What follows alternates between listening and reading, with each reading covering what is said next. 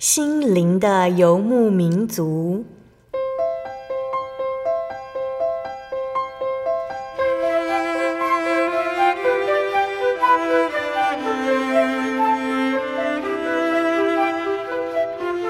在这个谁都不管谁的后现代社会里，每个人的心灵都是游牧民族。成长的过程就是寻找的过程。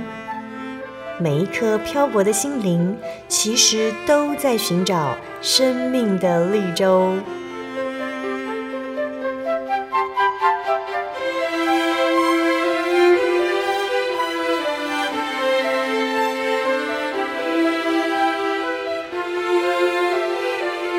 本节目由真耶稣教会台湾总会制作，欢迎收听。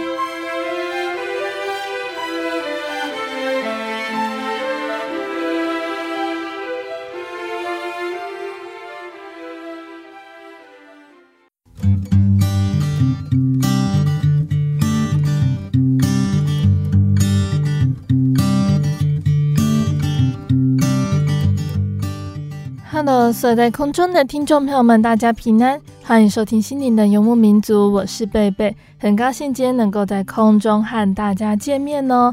大家这个星期过得愉快吗？在节目开始之前呢，贝贝想和听众朋友们分享一句圣经经节，是记载在圣经新约的罗马书第四章二十到二十一节。这里说，并且仰望神的应许，总没有因不信。心里起疑惑，反倒因信，心里得坚固，将荣耀归给神，且满心相信神所应许的必能做成。亲爱的听众朋友们，有一首老诗歌呢，说耶稣应许给我们力量、安歇、光、恩典、帮助、同情和爱，这些都是我们能仰赖神的事物。此外呢，耶稣还凭着他的大能。应允了我们许多的呼求。那这首诗歌呢，是富安妮所作的。诗歌说道：“神未曾应许天色常蓝，人生的路途花香常漫。神未曾应许长晴无雨，长乐无痛苦，长安无虞。神却曾应许生活有力，行路有亮光，做工得喜，试炼得恩助。”危难有赖，无限的体谅，不朽的爱，就像这首诗歌所说的，耶稣的资源无穷无尽，他会照顾我们，信守承诺，他会赐给我们力量、安歇、光、恩典、帮助和爱，所以我们可以这样子向耶稣祷告：亲爱的主，这世上没有人是我可以永远依靠，不令我失望的。然而，你是良善的神，应允我会永远看顾我们。求你赐给我信心，无论何时遇到什么事，都会想到你，依靠你。阿门。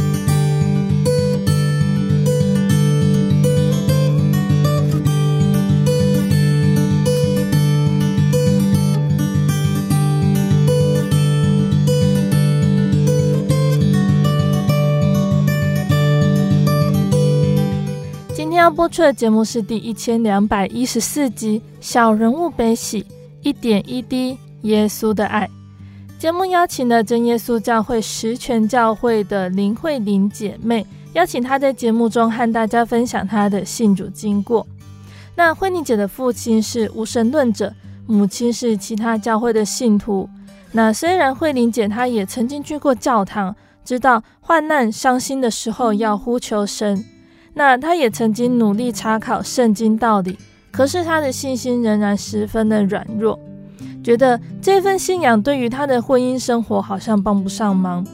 直到他的妹妹呢，恳请教会协助办理父亲的告别式。慧玲姐看到教会弟兄姐妹的爱心，她开始到真耶稣教会来慕道，生活中一点一滴感受到耶稣的爱，她的心逐渐刚强起来。相信听众朋友们也都很想要聆听到慧玲姐的分享哦。我们先来聆听一首好听的诗歌，诗歌过后呢，我们就会请慧玲姐来和听众朋友们谈谈她的见证哦。我们要聆听的诗歌是赞美诗的三十六首，《唯生盼望》。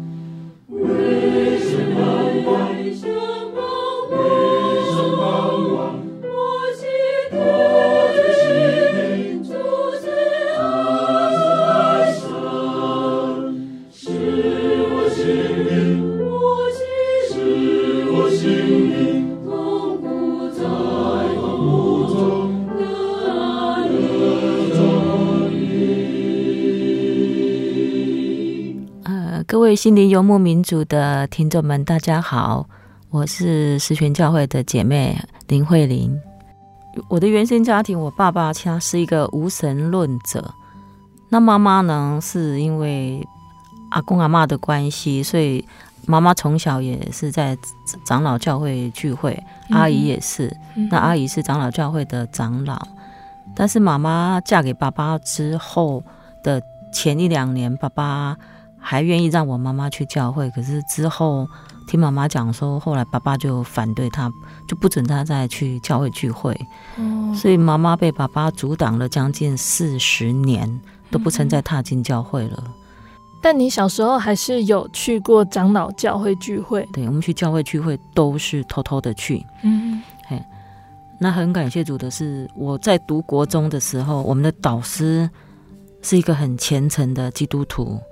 他们两夫妻都都是，他们是外省籍的那个一对夫妻，可是很有爱心。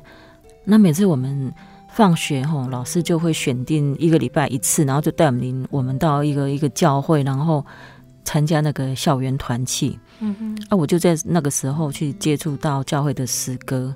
那我记得我学会的第一首诗歌叫做《维生盼望》，所以我蛮喜欢这首诗歌的。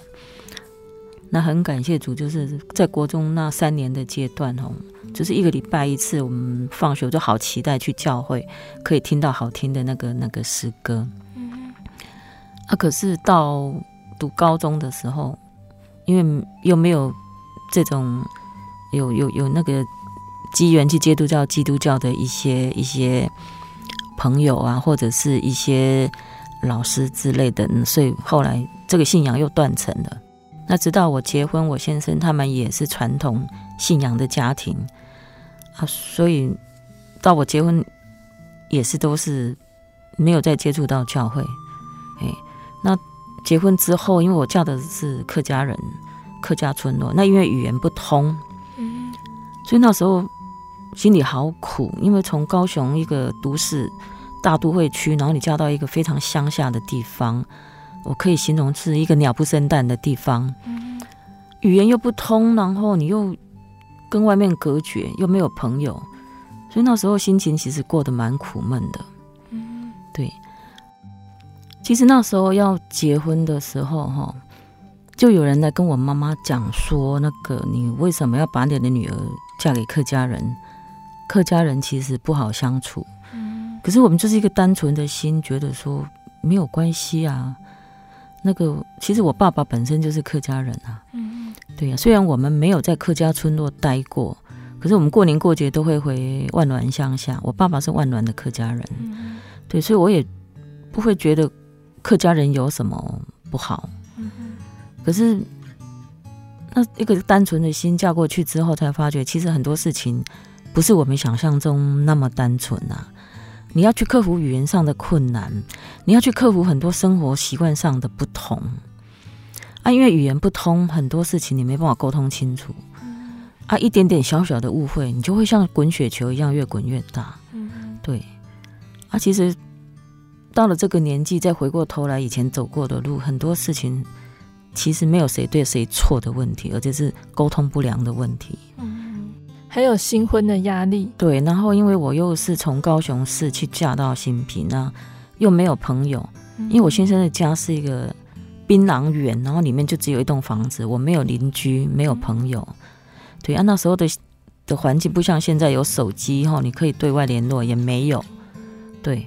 啊，室内电话我也不敢打，因为我只要从新皮打到高雄，就是变成长途电话，电话会一超超出我，我公婆会不高兴，所以我等等于是与世隔绝，所以我生活过得很苦闷，所以那时候心灵上其实是很苦。我曾经曾经一度想不开，我我到农药行要去买农药，要去结。结束自己。那我我后来才知道，原来那家农药行是我先生的堂哥开的。那我不认识他堂弟，他堂弟也不知道我是堂嫂，我们互相不认识。那我去的时候，我就跟老板讲说：“老板，我要买一罐农药。”那老板说：“小姐，你要买什么药？”我说：“我要所有的虫都可以杀死的那种药。”那老板说：“没有这种药呢。”那老板看我。我脸脸脸色是沉重的，他就知道这个不是要杀虫的，这个大概是要杀人的，所以老板就跟我讲说：“小姐，我们没有这种药，没办法卖给你。”那我就丢了一千块给老板，我就随便拿了一瓶就出来了。那老板就追出来，就把我的农药抢回去。然后他说：“小姐，路还很长，你想开一点。”然后我就骑着摩托车就走了。我想说农药买不到，不然买安眠药好了。那我们的新皮乡下哈，就只有一间西药房，我就进去跟老板讲说：“老板，我要买安眠药。”老板看一看我的脸，这个好像是哭过的脸，应该也不是想要睡觉吃的，是想要结束自己吃的。然后老老板就说：“小姐，我们西药房没有在卖安眠药，你买不到。”他还是跟我讲一句话：“路还很长，你想开一点。”后来我又走出来，我想说。农药买不到，安眠药买不到，那我跳海好了。嗯，啊，可是我从高雄的，我嫁到那么乡下的地方，我也都找不到海，我不晓得海在哪里，所以后来也就放弃了。嗯嗯，所以神留下我这条命，活到现在。嗯，感谢主。啊，可是因为从小因为稍微有接触到，跟着阿公阿妈阿姨去教会聚会，所以心里其实有。有有耶稣这个区块在我的内心里面，有这个信仰在我内心里面，所以当我碰到挫折的时候，其实我在我心中还是会祷告，还是会祷告，但是但是那种灵性是软弱的，啊，而不是刚强的。那后来就是因为在整个婚姻的过程当中，就是觉得很受挫了，所以那时候。住在高雄的阿姨呢，她就勉励我说：“慧玲，你你一定要去找一个教会。哎呦，我们从小哈就是在教会有接触到这个信仰，那你一定要去找教会。”那阿姨就就从高雄打电话到新皮给一个长老教会的牧师，那牧师就来找我。那时候我就带着我的孩子到新皮乡的一个长老会哈去聚会，可是我我们发觉我每个礼拜天早上，我带着两个孩子到教会聚会，聚会结束回到家，我一直觉得我的重担其实都没有卸下来，嗯我还是觉得我觉得很苦闷。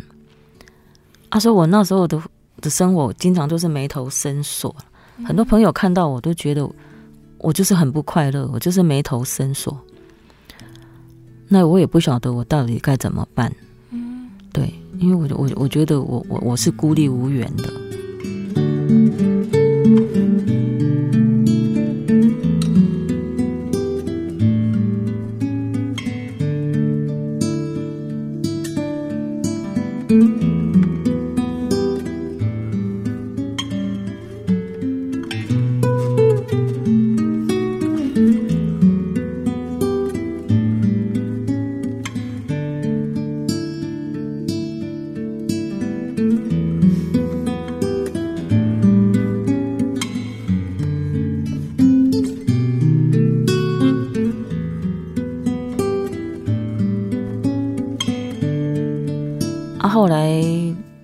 经过我先生的同意，我们就我们就搬出来租，因为那时候经济状况不许可，也没钱买房子。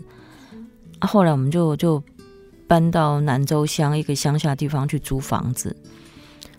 啊，那时候为了为了为了生活，我就在那边修改衣服，然后一边照顾我的女儿这样子。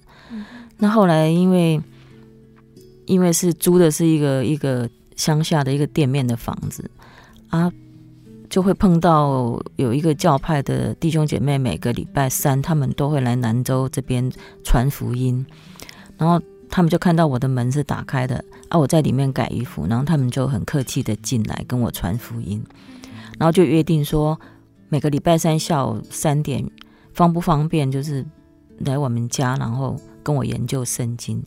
那因为我小时候接触过基督教，那突然。在那种乡下的地方碰到基督徒，我就觉得好感动哦。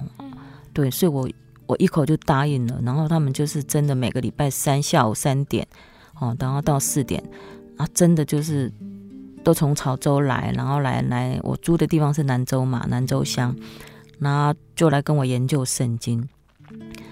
那本来我我的内心里那个区块是有一个石头，一个重担放在我的心里面，我一直放不去。心里面一直觉得生活就是充满了苦难这样子。那自从这两位基督徒夫妻每个礼拜三都来跟我传福音，然后来来分享一些美好的见证之后，慢慢我就把我心里的那个重担跟那个石头，我慢慢就放下了。所以我就突然想到圣经上讲的一。一一一个经节，就是说，凡劳苦战担重担的，都可以到我这里来，我就使你们得安息。我、嗯哦、在那个时候，我就慢慢体会到这句话原来是这个意义。我真的觉得，哎、欸，我心里的石头好像真的、真的、真的、真的就放下来了。嗯、所以，其实我内心里面也蛮感谢这位这对基督徒的夫妻。嗯、嘿，那直到后来。我又怀了我的儿子之后，生完儿子之后，后来也忙，后来也忙啊。后来我也搬家了，因为后来我们慢慢也有能力，然后我们就在我们新皮买房子，那搬家了。然后这对夫妻也就看到我很忙了，后来他们也就慢慢的就没有再来来跟我研究。可是内心的那个那个种子啊，已经撒在我的内心里面了，啊。慢慢就在我的内心里面去生根发芽，这样子。后来会接触到真耶稣教会的原因，是因为慧玲姐你的妹妹在真耶稣教会受洗。那当你的父亲过世时，妹妹请真耶稣教会协助办理告别式。对，民国八十七年的时候，爸爸过世了。啊，那时候我们也不晓得该怎么去帮爸爸办丧礼。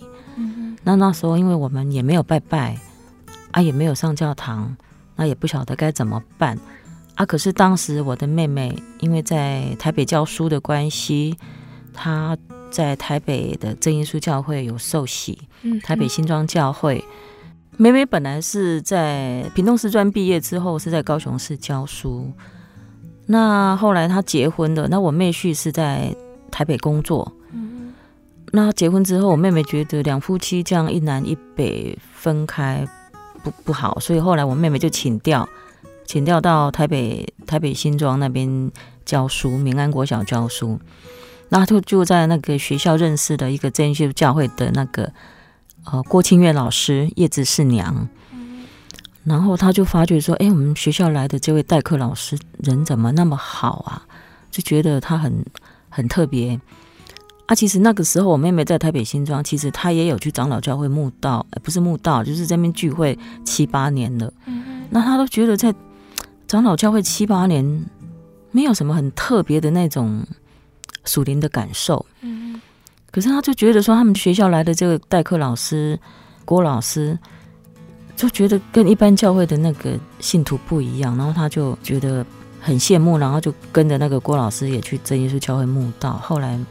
慢慢觉得我妹妹说，觉得说，哎，真耶稣教会真的是跟一般教派不一样哈，有真理，有真神。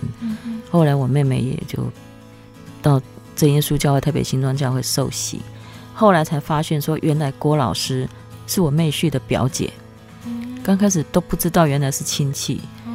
所以，所以我们妹妹的信仰是这么来的。那感谢主是蒙神的恩典，后来我妹妹就移民到加拿大了。当时我的妹妹就打电话到高雄的十全教会、真耶稣教会、十全教会来询问说，我的家人没有信，那可不可以帮我的爸爸办丧礼告别式？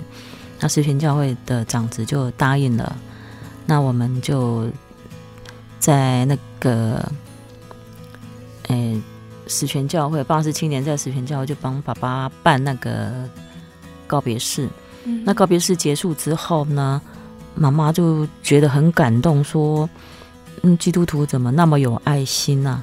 那个我们全家都也没有来十全聚会，也都不认识我们，那还愿意帮我们把爸爸的告别式办的那么好。”嗯，所以妈妈整个丧礼告别式结束之后，妈妈就开始到十全教会墓道。嗯，那墓道一年多之后，妈妈就得圣灵，那妈妈就。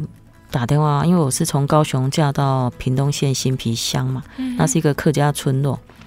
那妈妈就打电话到新皮给我，就就鼓励我说我要来那个真耶稣教会聚会，然后来这边慕道。他说真耶稣教会真的有真神的存在，有真神有真理。那后来我就从新皮哦，就骑着那个摩托车。那因为那时候我那台摩托车是。我结婚的时候，爸爸买给我的一个嫁妆车，光阳五十 CC 的，我就前面坐儿子啊，后面就坐我女儿，然后就一台摩托车三个人，我就这样骑骑骑骑了半个小时，骑从新皮骑到潮州，然后来找真耶稣教会潮州教会，然后后来就找到了，然后就八十九年吧，八十九年的时候就就开始慕道。然后到民国九十年四月的时候，碰到那个灵恩会，我们就在潮州教会受洗，那就成为神的儿女，那就很感谢主。那这个过程当中哦，其实也有很多操练呢，嗯，但是有很多神丰富的恩典。我对圣经的道理好有兴趣哦，可是又不知道怎么入门哎。你可以参加圣经函授课程啊！真的啊？那怎么报名？只要写下姓名、电话、地址，寄到台中邮政六十六支二十一号信箱，很快的，你就会收到第一课的课程了。赶快去寄吧！嗯。圣经函授课程能循序渐进地引导您更了解耶稣基督的福音，得到生命的滋润和来自信仰的力量。本课程完全免费，欢迎来信台中邮政六十六之二十一号信箱，请注明参加函授课程。愿神祝福您。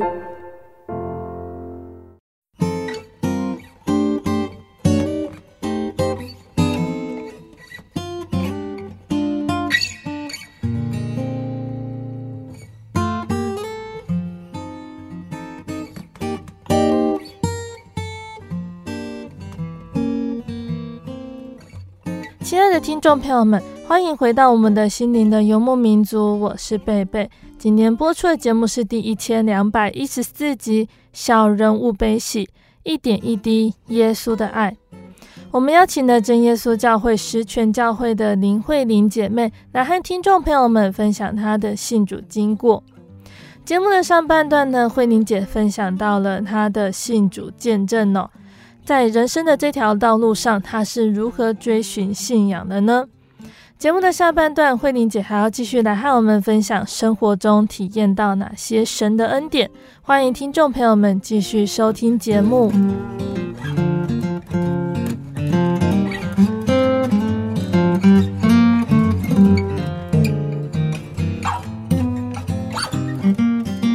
上半段节目说到，慧玲姐因为父亲的告别式接触到真耶稣教会，她带着小孩去教会慕道受洗，听起来很顺利哦。但其实，在慕道期间呢，慧玲姐也曾经有过操练。那时候开始慕道，那记得有一次哈，我从新平，然后骑摩托车去潮州，我忘记我是。去办什么事？已经很好多年了，我忘记了。然后就要回潮回新皮的途中，刚好骑到离新皮国小不远的地方。以往哈，我记得有一对姐妹花，她们是从台北然后回乡下来住亲戚家。那那对姐妹花哈，我经常看到她们每次放学就两个姐妹手牵手，然后就走在马路旁，然后到了她们家的时候。对面的时候，他的父母就会从从对面，然后走过来接那两个小孩过马路过去。可是那天我远远的我就发现那两个姐妹花怎么没有手牵手？妹妹跑在前面，而且她是倒着走，她是倒着走。那我远远的就发现奇怪，这两个姐妹花今天怪怪的啊！妹妹又倒着走啊，她万一不看马路直接冲过来，那任何人骑到那边绝对是撞上那个妹妹的。我就慢慢开始在小心了，结果真的就像我内心所想的一样。当我骑到那个妹妹离妹妹很近的地方的时候，她突然她是倒着走嘛，她突然也没看就冲出马路，那我刚好骑到这边就撞上去了，然后她的高度就直接撞到我的那个后视镜，我的后视镜断掉了，我也摔车了。那个妹妹眼角也被撞了，被我撞到这边流血，还好没有伤到眼睛。后来他妈妈哦一听到有声音冲出来看，就过来马路这边，一方面扶扶起他的女儿，也没有扶我，是我自己爬起来，我脚也受伤了，那就一直对着我骂，对着我骂，对着我骂。那我也很难过。我说在这种情形下，你的女儿是逆向走，然后也不看有没有车，直接就冲。我说任何人都闪不住。今天是撞到摩托车，今天如果是撞到轿车，可能连命都没有了。可是妈妈就是不放过我，然后又到学校去告状。那因为我的孩子在学校读书，功课都很好。那我的女儿她曾经是学校全校模范生，所以老师对我们家的家教孩子印象都很好。那突然一个家长跑去莫名其妙告状的时候，学校老师都很讶异，怎么会发生这种事？怎么会发生？我也很难过。那我知道，虽然不是我的错，可是人家孩子也受伤了，所以礼貌上我也是带着水果，然后去看他的孩子。其实我自己也受伤了。那后来我就想到说，会不会是在 我在墓道当中，魔鬼在阻挡，不然怎么会让我发生这些事情？那我就开始祷告，开始祷告，开始祷告。那求主原谅，也求主给我能力。那让双方哈都能够把这件事情平息下来，然后也求主耶稣来医治这个小孩，因为他也有受伤。因为因为身为一个父母，我也知道父母看到孩子受伤的心也很难过。那感谢主是那个孩子还好，也没只是皮肉伤啊，也没有伤到眼球。后来那个孩子也慢慢复原了。后来他们也搬回台北去了。哎，那感谢主，就是在墓道过程中，就是遇到这样的一个。一个操练呢，嗯，慧玲姐当初是怎么决定要在真耶稣教会受洗？一方面是妈妈传福音给我，那一方面我来到真教会，跟我在长老教会那种体验是完全不一样。我在这真教会真的是体验到，真的有神真的有真神。很奇妙的是，有时候我们在内心的愁苦的时候，一直在想说，我到底要用什么方式去解决我内心的的一些困难或不如意的时候，很奇妙的哦。只要按时日聚会，我们到会堂，诶，今天的领会者所讲的道理，感觉上就是主耶稣借着他的口来讲给我听的，就大大安慰了我的心。这种情形已经好多好多次，让我觉得内心里面真的是非常感谢主的恩典。神不断的借着领会者的安慰勉励，让让我心中的一些重担放下来。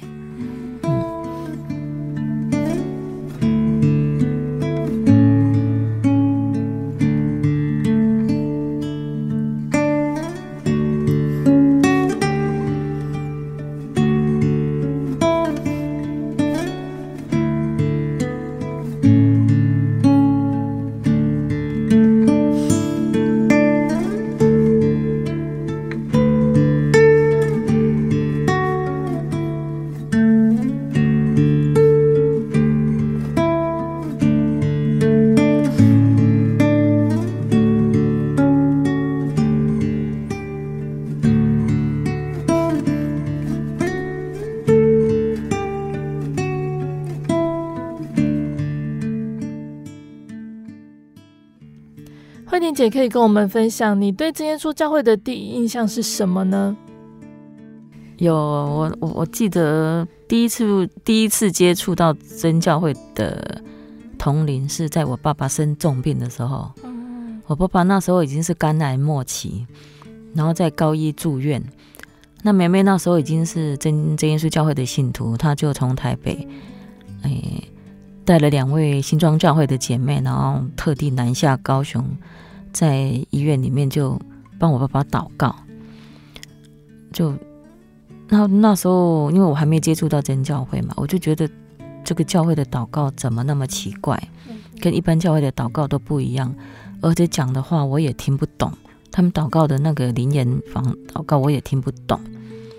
后来爸爸的告别式结束之后，妈妈去墓道，妈妈也受洗成为真教会的信徒，也成为神的儿女。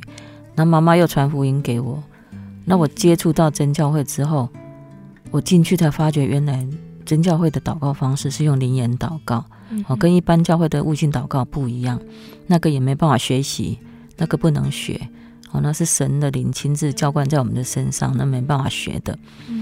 那我印象很深的就是，我那时候好羡慕啦，好羡慕为什么别人都可以用灵言祷告，我都没办法啊。每次我都是很努力祷告，可是我就是一直得不到圣灵。嗯、那直到在嗯受洗第四四年多的时候，那时候我们教会负责人改选之后，我们的教务就就跟我讲说：“慧玲啊，让你起来那个做那个婚戒好不好？”那我就。回去跟我妈妈讲说，妈妈啊，教务要叫我做婚介负责人，啊不，婚介那个婚姻介绍人呢。啊，妈妈说，哎，好像不行呢，你还没有圣灵呢，你还不能接受这份事事工呢。然后我就想要去跟教务讲说，我还没有，我还没有圣灵，那我我我我是不是不不能做这个事工？那我们的教务就跟我讲说，除了教务、总务、财务这三大负责人需要有圣灵之外，书报社跟财务是没圣灵没关系。可是我内心里面就觉得我很欠，我很缺欠，我好像没有资格。我就很想利用我没有圣灵去把它推辞掉这份事工。结果没想到那一次的灵恩布道会，我去我去前面这样跪着，让传道人按手祷告的时候。很奇妙的，我的舌头就不断在震动，嗯哼，我就开始有圣灵了。那感谢主，那因为有圣灵之后，我本来是要利用没有圣灵去推掉这份施工，可是那时候已经开始有圣灵的时候，我就推不掉了。嗯，那推不掉之后，我就接了婚姻介绍人这份施工。嗯哼，那那从那个时候开始，我也不晓得神是不是要用我起来去协助教会。做协助教会的一些圣工的工作，所以从那个时候开始，我就慢慢在接触教会各种不同方面的一些一些事情，然后去去去学习，去去去协助教会的一些负责人做一些事情。嗯，对对。那慧玲姐在祈求圣灵的时候有什么样的体验呢？有，我记得那时候就是舌头开始很自然的这样子震动，然后开始。嗯，我们我们这一书教会的祷告是奉主耶稣圣名祷告，哈利路亚赞美主耶稣，哈利路亚赞美主耶稣嘛。可是讲到后面就开始声音开始模糊不清，然后开始就是真的用灵言的方式在祷告。那因为那个时候我儿子还小，他也跟着我一起跪在那个跪垫在前面祷告。然后小孩子在祷告总是不专心嘛，都会偷偷睁开眼睛东张西望。啊，那时候我是真的是高兴到泪流满面。那我的。儿子睁开眼睛偷偷看我的时候，他看我一直在哭，然后他就问我说：“妈妈你怎么了？妈妈你怎么了？”一直问我：“妈妈你怎么了？”可是我还是很感动的，一直哭，一直哭，一直哭。其实那种哭是喜乐的哭，嘿，我就觉得觉得很感动。我求了三四年，是将近快五年的，我终于求到圣灵了，感谢主。嘿，那我印象中记得传道按手祷告的时候，就有一股暖流。从我的头上这样一直下来，一直下来，然后到全身，我就觉得我这一辈子从来没有这种那么舒服的感觉。在那天晚上，我睡觉的时候，我就看到天上的门打开了，然后那个出现那个荣光，好美，好美，好美，而且那个光一点都不刺眼，跟我们在地球上看到的光线完全不一样。啊，我就觉得好感动啊！主耶稣亲自让我看到这些。这些我我我从来不曾看见的事情，感谢主，感谢主让我经历过这些我不曾经历过的事情。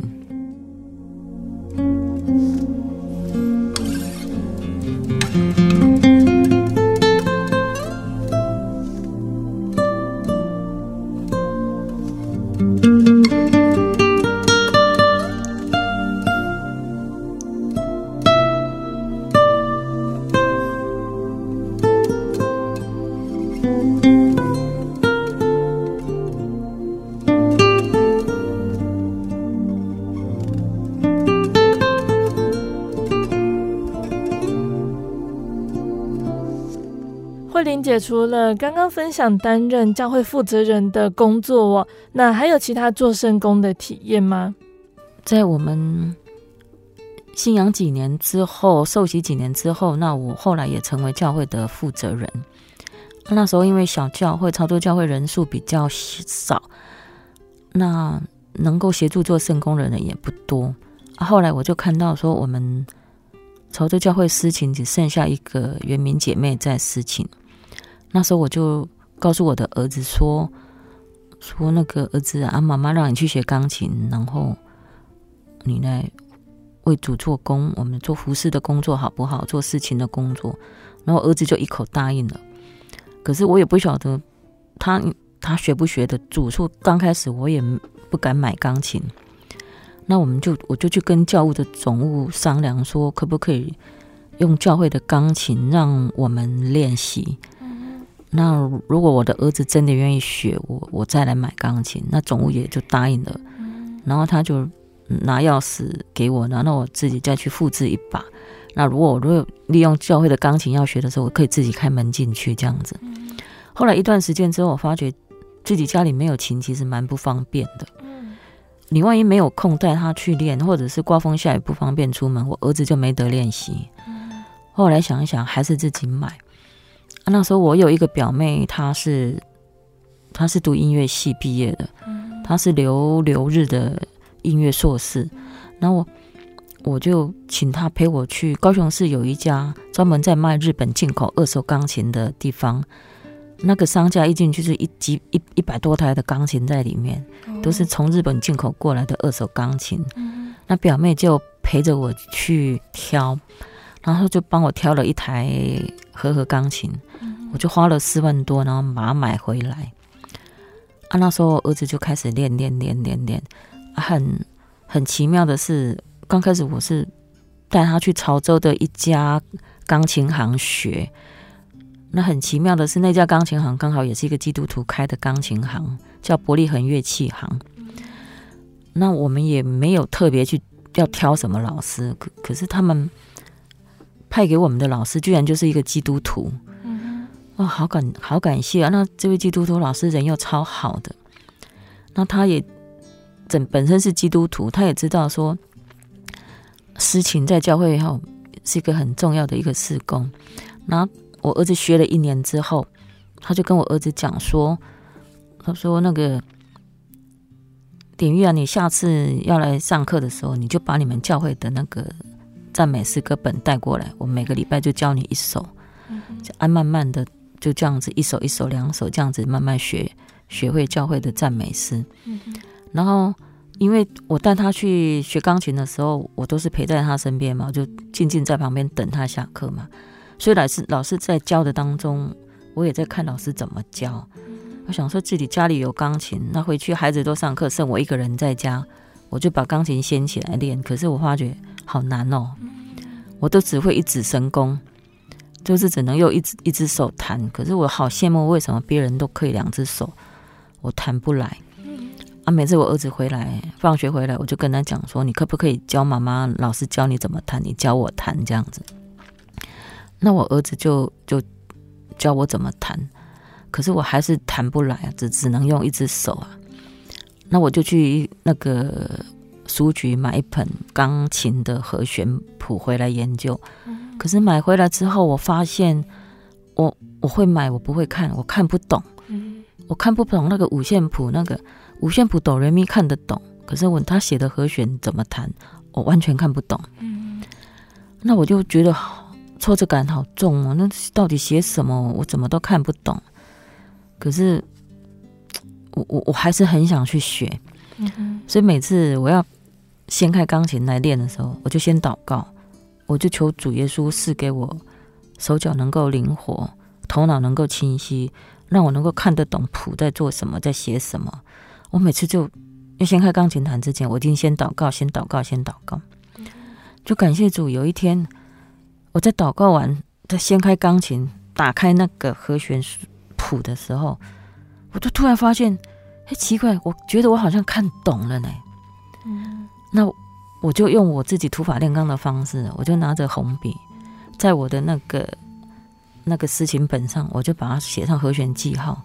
那我就试着弹弹看，哎，奇怪，好像可以听哦，好像可以听。那我就这样一首一首慢慢练。刚开始我是右手弹，左手停，左手弹，右手停，两个手怎么搭都搭不太一块。啊，后来我就是每次要弹之前，我一定先祷告，先祷告。那感谢主，就赐给我这方面的能力。后来慢慢的，我就从一手、两手、三手，就这样子慢慢练，把它练出来。那刚开始我儿子学了一年多的时候，因为教会实在很缺司琴的人才嘛，我们教会就把他排上去，就把他排上去司琴。啊，我说哇，他才学一年呢，可是他才会一两首呢。那我们教会的传道就是说，没关系，没关系，慢慢来，每个礼拜就让他弹那一首两首就好了。嗯，啊，后来我想说，也不能不长进啊，不能每个礼拜都弹那两首啊。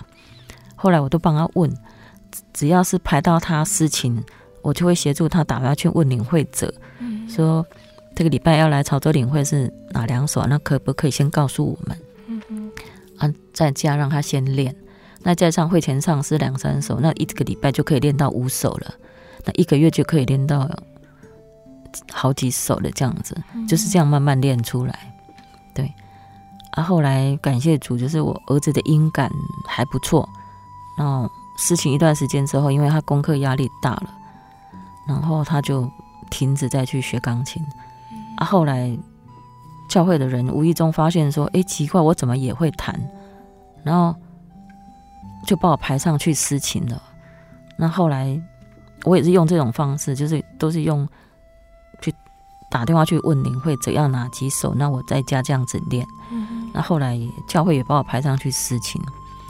那弟兄姐妹都觉得说，真的是有愿做的心，神必悦纳。他说：“你怎么都没有去拜师学艺，在在家自己无师自通，居然也能私情？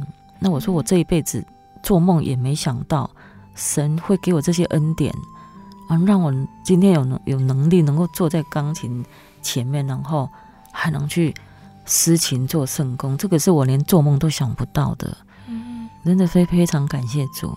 嗯嗯，感谢主哦，我们聆听了慧玲姐美好的见证分享。最后，我们请慧玲姐来和听众朋友们说说话哦。因为我今天很高兴的，就是说，我从一个每次朋友看到我都是眉头深锁的人，到我信了耶稣之后，受洗之后，神释放了我内心沉重的重担，让我变得是一个可以笑得出来，然后可以眉头展开的一个人。那很多朋友看到我都觉得我变得跟以前不一样了。更开朗、更快乐了。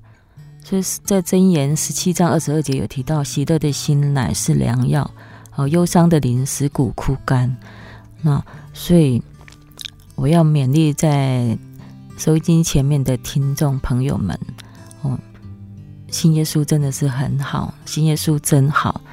哦，那我也勉励所有的听众朋友们，好。到耶稣的跟前来，成为神的儿女，让我们做一个蒙福啊神的子女。那愿大家都平安、快乐、健康，感谢主。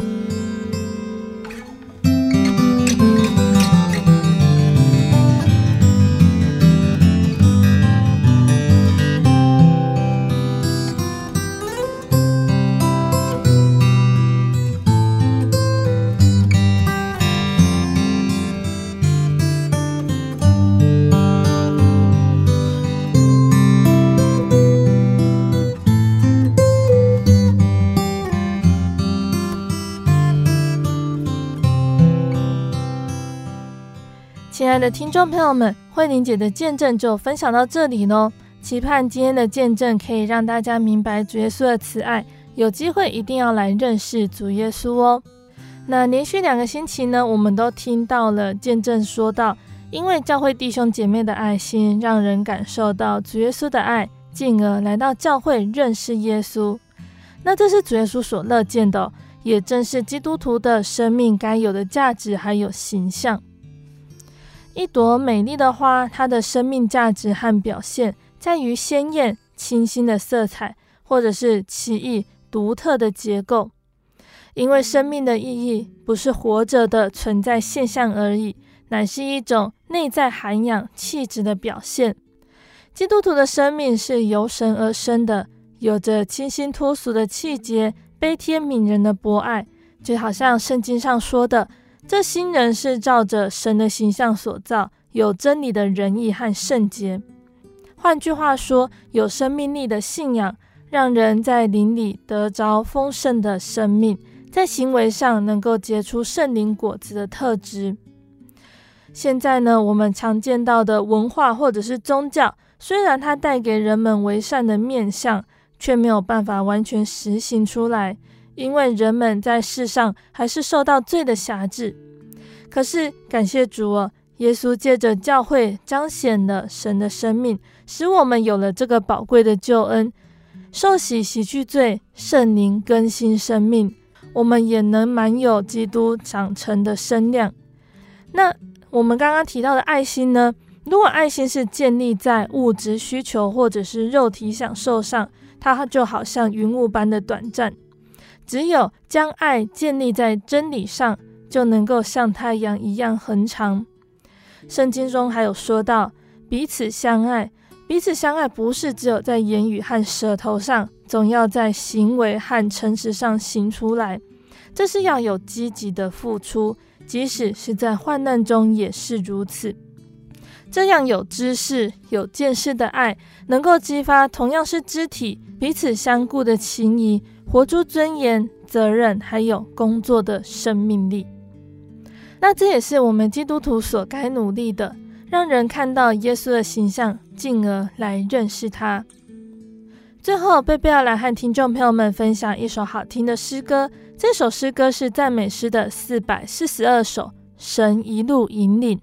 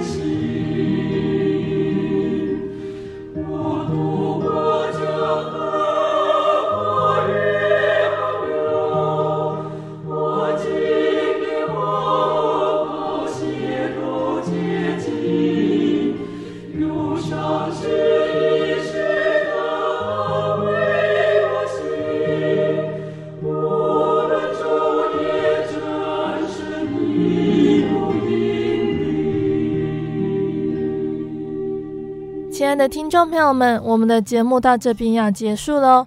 如果我们喜欢今天的节目，欢迎来信索取节目 CD。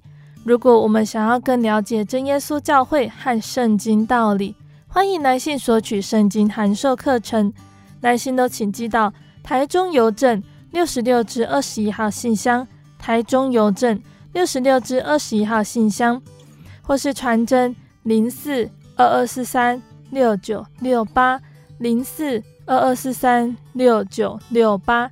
谢谢你收听今天的节目，我是贝贝，我们下个星期再见哦。我的心是一只鸟，飞行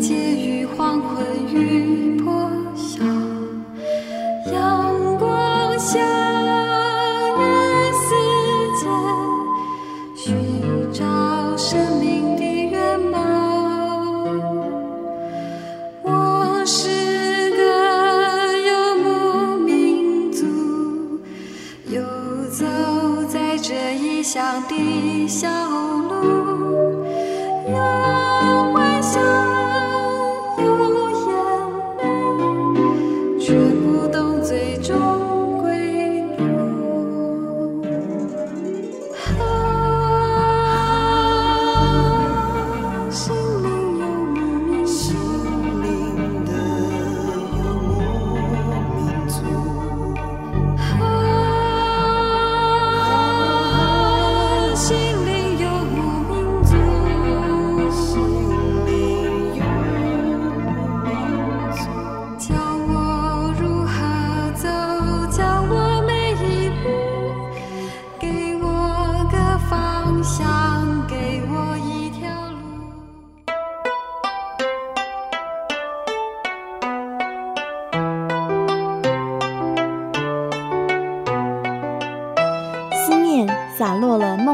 的家乡，风吹来了一朵寂寞的花。流动的城市，流浪的人生。有些人旅行是为了要回家。慈爱的天父永远张开他的双臂等候你，回到耶稣的怀抱。这是你永远的家乡。欢迎来到喜信网络家庭，Triple W。点 j o y 点 o r g 点 t w，真耶稣教会为你点亮回家的路。